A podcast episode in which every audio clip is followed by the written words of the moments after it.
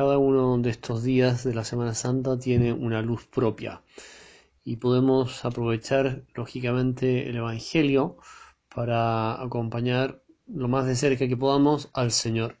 Qué bonito pensar que con nuestra oración, con nuestra vida espiritual, con nuestra vida de piedad en definitiva, podemos acompañar al Señor.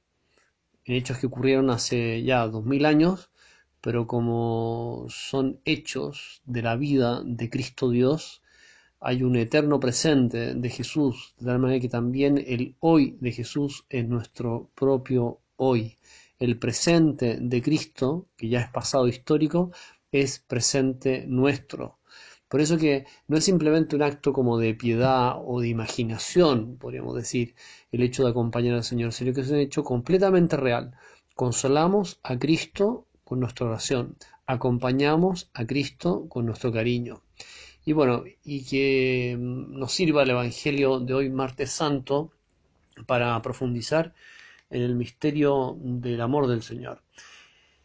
En aquel tiempo, estando Jesús a la mesa con sus discípulos, se turbó en su espíritu, se turbó, se, se conmovió profundamente mm, y dio testimonio, diciendo, en verdad, en verdad os digo, uno de vosotros me va a entregar.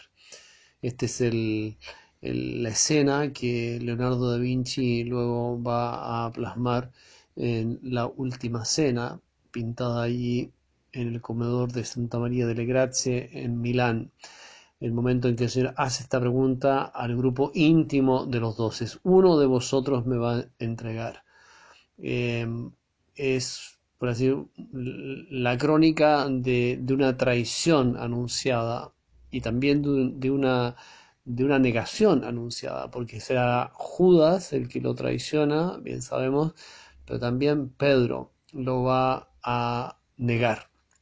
Entonces, lo primero que podemos contemplar es el dolor del Señor, el dolor frente a esta realidad que uno de los suyos, elegido por Él, tratado con inmenso cariño y que tuvo la experiencia preciosa de estar con Cristo, de compartir la vida con Él e incluso realizar milagros, eh, porque así sería, evidentemente, en esos envíos apostólicos, Judas, Judas Iscariote iría con otro y realizarían milagros, porque eso lo dice el Evangelio, que tal cual volvieron sorprendidos porque hasta los demonios se les someten. Bueno, toda esa experiencia eh, tan preciosa, maravillosa de Judas, se fue diluyendo en el camino de una manera tremenda hasta quedarse vacío de Jesús y lleno de sí mismo.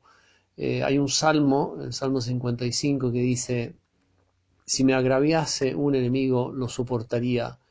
Si el que me odia se alzase contra mí, me ocultaría de él.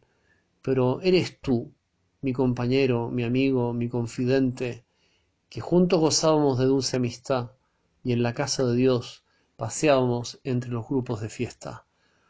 E, el dolor expresado aquí en este Salmo 55 por la traición del compañero, amigo, confidente, en este caso del discípulo que él mismo eligió.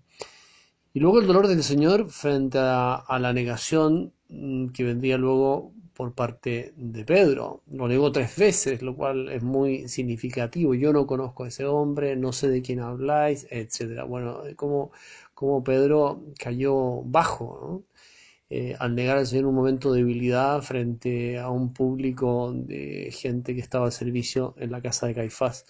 Bueno, para que por una parte veamos cómo el Evangelio nos recoge o nos relata los hechos tal cual son.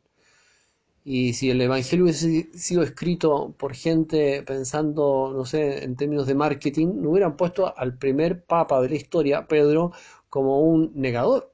Y hubieran borrado así elegantemente esa escena. Sin embargo, es lo que hay. Y así, Pedro negador, Judas traidor.